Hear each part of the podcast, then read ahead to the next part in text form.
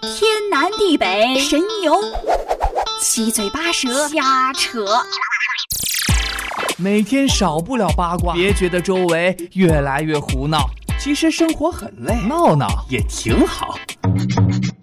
每周五十八点二十五，非常可说，我们一起聊聊聊聊聊聊，可以说的非常多，可以说的非常多，非常可说，真的很有意思。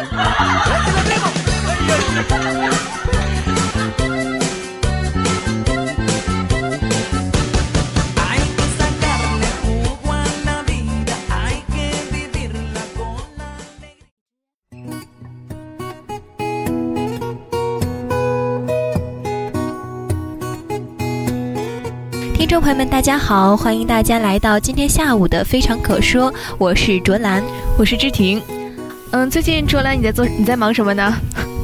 呃，咱们学院二十四号的晚上十九点半在大礼堂有咱们学院读研写影审美体验工程的文艺汇演嘛，所以说这段时间呢都一直在进行文艺汇演的前期筹备工作呢。哦，那可以介绍一下读研写演审美体验工程的主要的目标啊什么的吗？没问题啊，嗯，文学院的读研写演审美体验工程最早发端于原中文系的文学作品演示会活动，经过一九九七年的中国现代文学作品演示会等一系列活动之后啊，文学院的师生总结经验，扩充内涵，将之拓展为读研写演审美体验工程。它通过第二课堂的形式组织实施，将思想教育、审美教育、综合素质能力培训同专业的教学有机的结合起来，力求呢形成独特的人才培养模式，旨在探索高校文科实践性教学的新途径。该项工程呢不仅标志着文学院在实践性教育教学改革领域的进步，同时也发展成为了文学院乃至学校学生活动的一大特色品牌，也是学院校园文化建设优秀成果之一。嗯，我记得去年我们也举办了文艺汇演的这样的一个活动。是的，嗯，我也有去呃有兴趣参观了一下，就是整个过程，然后做了一个观众。呃，去年的节目也非常的精彩，然后我记得卓兰你也参演了其中的闯关东，让我印象非常的深刻。呃，是去年的这个文艺汇演呢，我们也是以呃学院育小艺术团和育小话剧团为主，呃，办了一个这个读研写演审美体验工程，也是我们学院的一个育小专场。那呃去年的这些节目中呢，也是以语言类呃节目和舞蹈类节目为主。那我们今年的这个读研写演呃文艺汇演呢，也是以语言类节目为主，然后也有一些好看的舞蹈舞蹈类的这样一些节目。那去年的话，我也是参演到其中，有参加。几个这样的一些小品和话剧的表演，嗯，对于话剧呢，呃，去年的时候呢，我也在呃我们学院的那个话剧团，然后对进行一个演出，然后也代表学校去参加过一些呃大大小小场合的演出，也是非常的有趣。那么今年呢，我们的嗯有哪些内容可以稍稍的透露一下吗？今年的话，主要是以语言类节目为主，那话剧和小品的这个类型是比较多的，也是也有相声这种类型的语言类节目。然后舞蹈类的话，还是大家比较喜欢的古典舞，也比较符合文学院的这个经典这个特色嘛。嗯嗯，那喜欢看古典舞的朋友们呢，不妨在二十四号的晚上，也就是后天晚上，呃，十九点半，晚上的七点半呢，到大礼堂参观文学院的读研写演审美体验工程的。文艺汇演，哦，非常的期待，我也会为大家打 call 的，知道。然后最近呢，呃，既然大家都这么的喜欢语言类节目，那么大家应该也会关注一些呃关于语言类节目的综艺。嗯，是，嗯，最近呢，我有看《演员的诞生》，你呢？哎，我也有看。除了这个《演员的诞生》，我还看了一些，就是像嗯《欢乐喜剧人》啊，《喜剧总动员》这种综艺节目。不过我感觉《演员的诞生》的话，它的质量是蛮高的啊，因为请的都是一些明星大咖，然后过来，演技都很对对，是的，是的。呃，让我印象最深刻的，呃，是。上一周的黄圣依，他过来，他的那个鬼畜视频现在已经 火遍网络。娜娜拼成一个鬼畜视频，是是是，嗯，其实，在我们身边，就是可能小的时候的偶像呀，或者说现在非常喜欢的那些，呃，很靓丽的呃女明星、男明星啊，他们的这个演技的话，我觉得上了《演员的诞生》这个综艺节目的话，他们的演技都是可以经过一番考量的。嗯，对，真是有褒有贬，对于这样的一个节目，嗯，是，嗯。然后我最喜欢的演员呢，应该是啊于少群，啊，他就是哦一直都不火，但是自从上了这个节目以后，终于就像一个发光的金子被别人所那个重视起来。嗯，是的，嗯，很很好。还有周一围啊，都是一些演技派、实力派的好演员。对，他们在现在的这个娱乐圈中，可能名气并不是那么大，对，但是他们的这个演技啊、实力呀，都是呃上了演员大山之后呢，他们的这个演技实力都是大家有目共睹的，非常棒的。嗯嗯嗯。那么接下来呢，一首好听的歌曲送给大家，嗯，送给大家。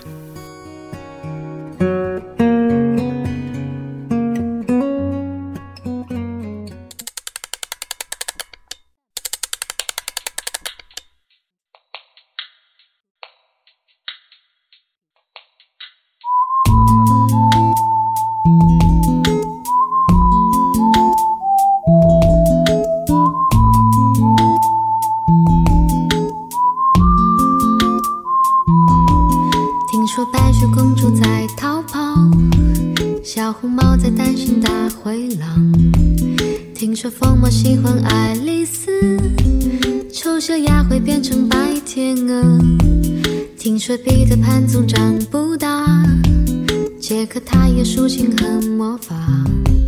听说森林里有糖果屋，灰姑娘丢了心爱的玻璃鞋，只有睿智的河水知道。白雪是因为贪玩跑出了城堡，小红帽又建议治自己。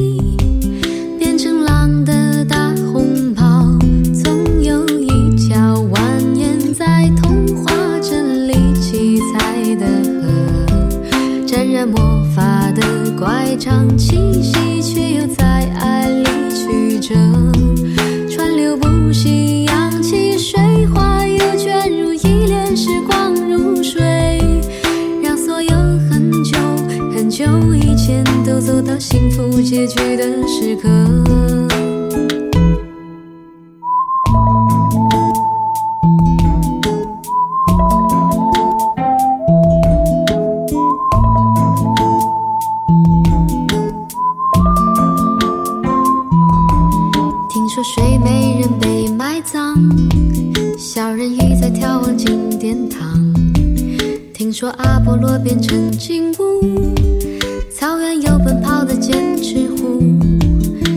说匹诺曹总说着谎，侏儒怪拥有宝石满箱。听说悬崖有棵长生树，红鞋子不知疲倦的在跳舞。只有睿智的河水知道，睡美人逃避了生活的煎熬。小人鱼把阳光抹成眼影。投进泡沫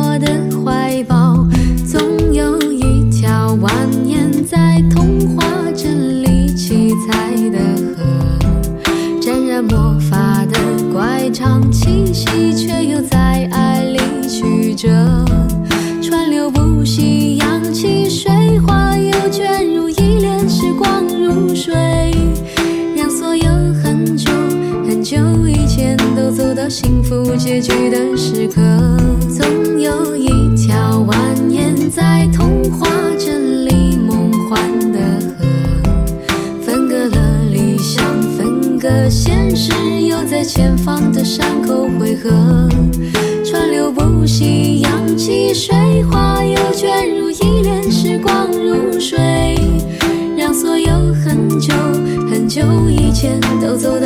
到幸福结局的时刻，又陌生。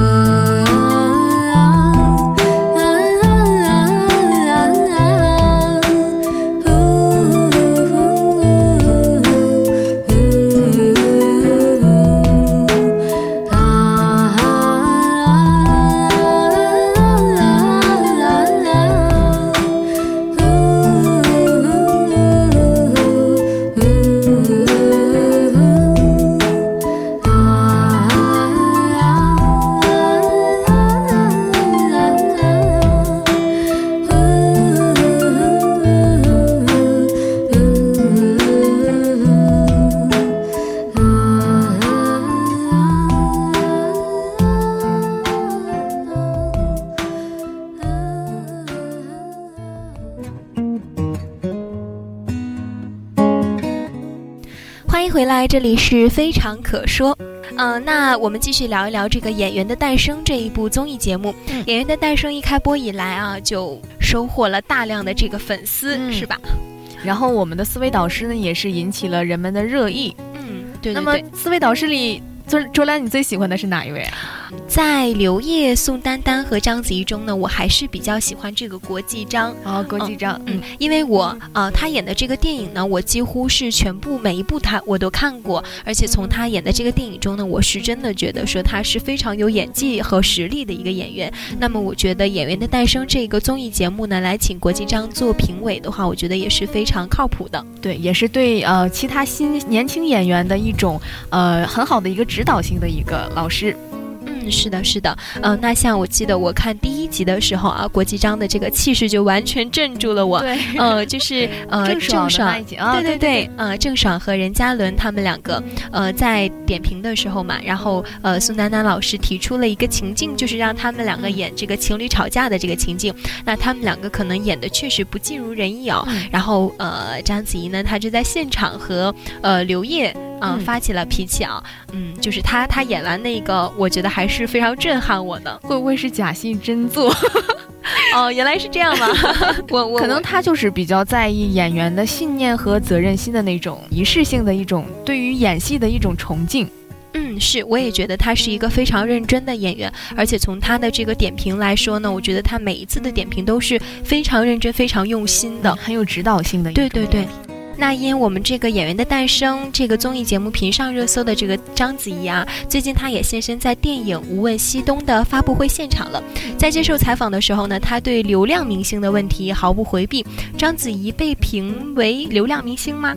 我觉得好像可能是每一个长得非常美丽的女明星都会经历一个这样被人说是花瓶啊、流量啊这样。嗯。是，不过啊，他说每个人都有自己的追求，选择网络流量明星呢也无可厚非了。但他自己呢属于学院派，同时啊，章子怡也规劝各位明星们不要被经纪公司绑架了，应该选择适合自己的角色。他谈及最近加盟的两部好莱坞之作《上帝粒子》和《哥斯拉二》，章子怡笑称自己从不属于好莱坞。拍摄《上帝粒子》呢，是因为当时刚刚生完醒醒，还在喂奶，在美国工作的时候，一周五天拍摄相当轻松，便于照顾女儿。那喜欢章子怡的呃同学们呢，不妨去关注一下《上帝粒子》《哥斯拉二》和近期要上映的《无问西东》吧。嗯，说到这个导师呢，我还是比较喜欢宋丹丹，因为她就是那种浓郁的东北腔，让我有一种。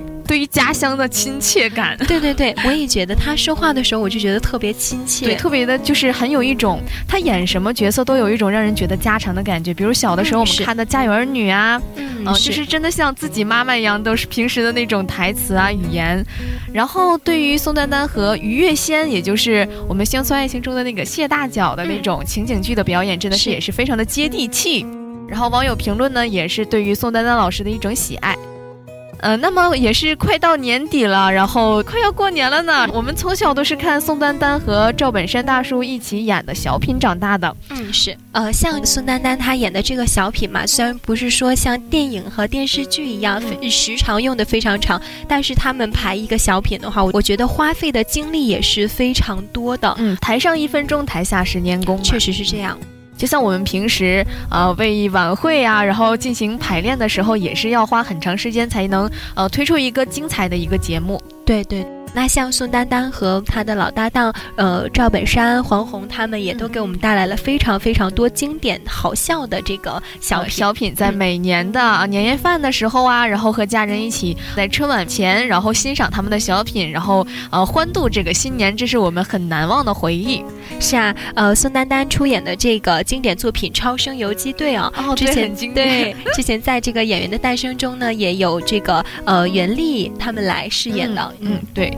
啊，说到袁立，最近他真是 diss 这个演员的诞生 这个剧组啊。其实这个看法的话，我觉得大家就是每个人都有自己的看法吧。这个也不要求说，就是袁立他自己确实是有自己的想法。那演员的诞生这个节目的话，它开播以来还是我觉得还是备受观众们喜爱的。对对对，他可能确实是幕后有一些这种事情，我们是并不了解的，嗯，也没有办法去知道的这些事情。那还不如说，我们就正常的来用我们自己平和的心态去观看这样一部综艺节目，嗯，作为观众呢，对，作为观众呢，我们就要有一个客观的呃视角来看待一下这件的事情。嗯，那么下面呢，我们来听一首好听的歌曲。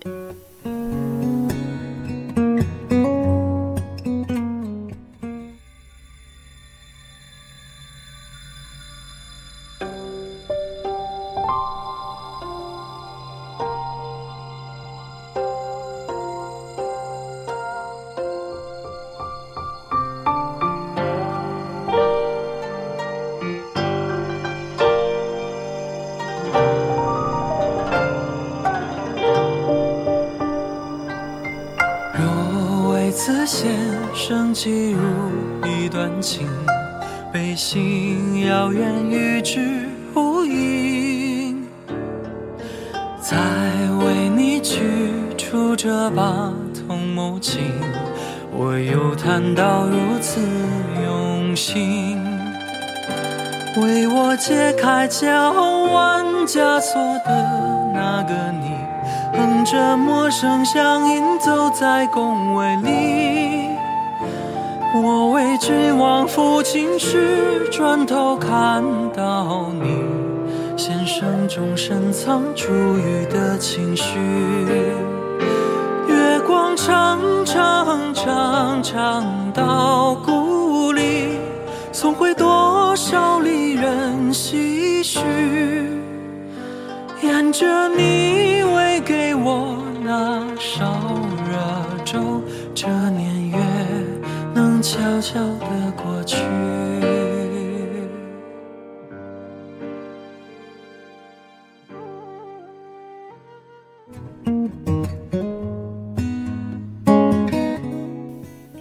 欢迎回来，这里是非常可说。那么说到春晚呢，嗯，快到年底了，春节也快到了。那么卓兰，你们家乡的春节的习俗是有什么呢？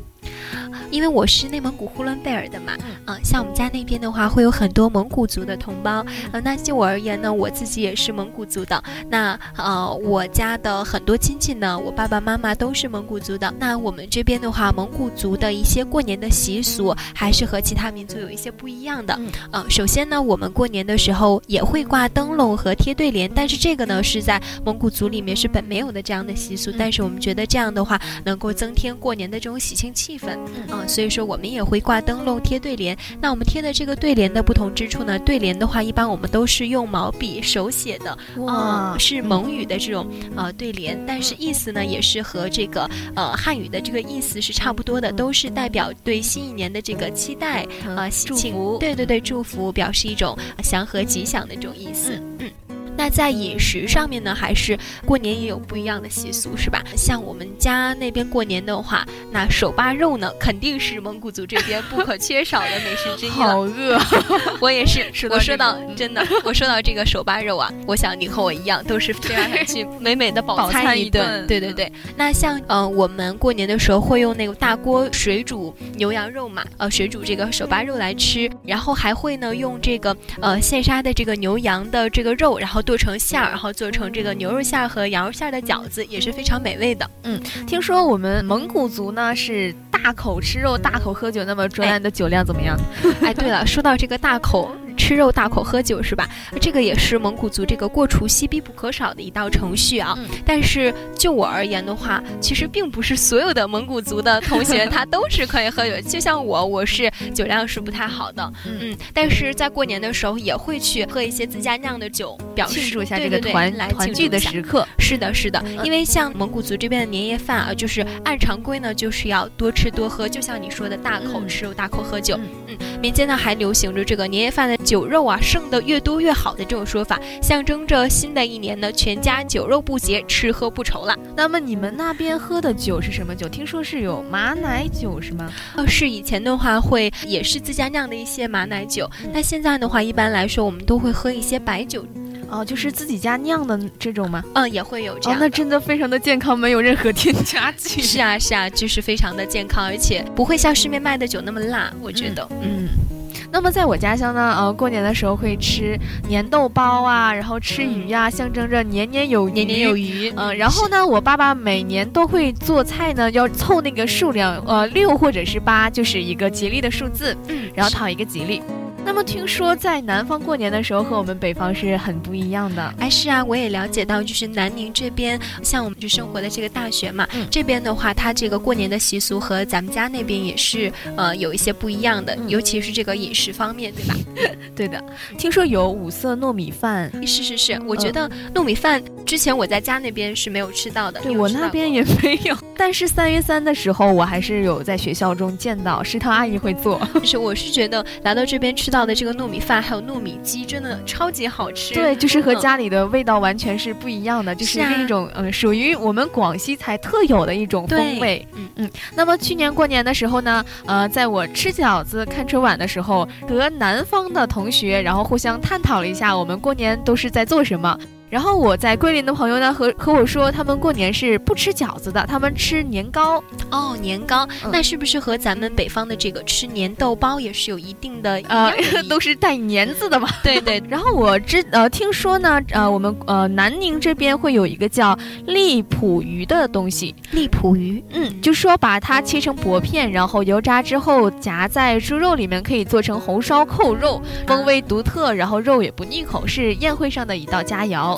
听着就非常美味啊！以后呢，真想就是有机会的话，可以在南宁过一回春节。嗯，我觉得也是意义非凡的。对呀，但是今年过年的时间是挺晚的，是啊，比较晚。那学校这边的放假时间呢，也是很晚。是的，是的，不要紧。我们今年的话，也可以在学校感受一些新年的这种氛围嘛，我觉得也是很好的，和同学们在一起，嗯，就感受一下呃，在我们广西特有的一种年味儿。和我们以前的感觉就是不一样，嗯，对。那今天的我们这个非常可说的节目呢，到这里也要和大家说再见了。您可以登录荔枝 FM 搜索相思湖广播电台同步收听。我是志婷，我是卓兰，我们下期再见。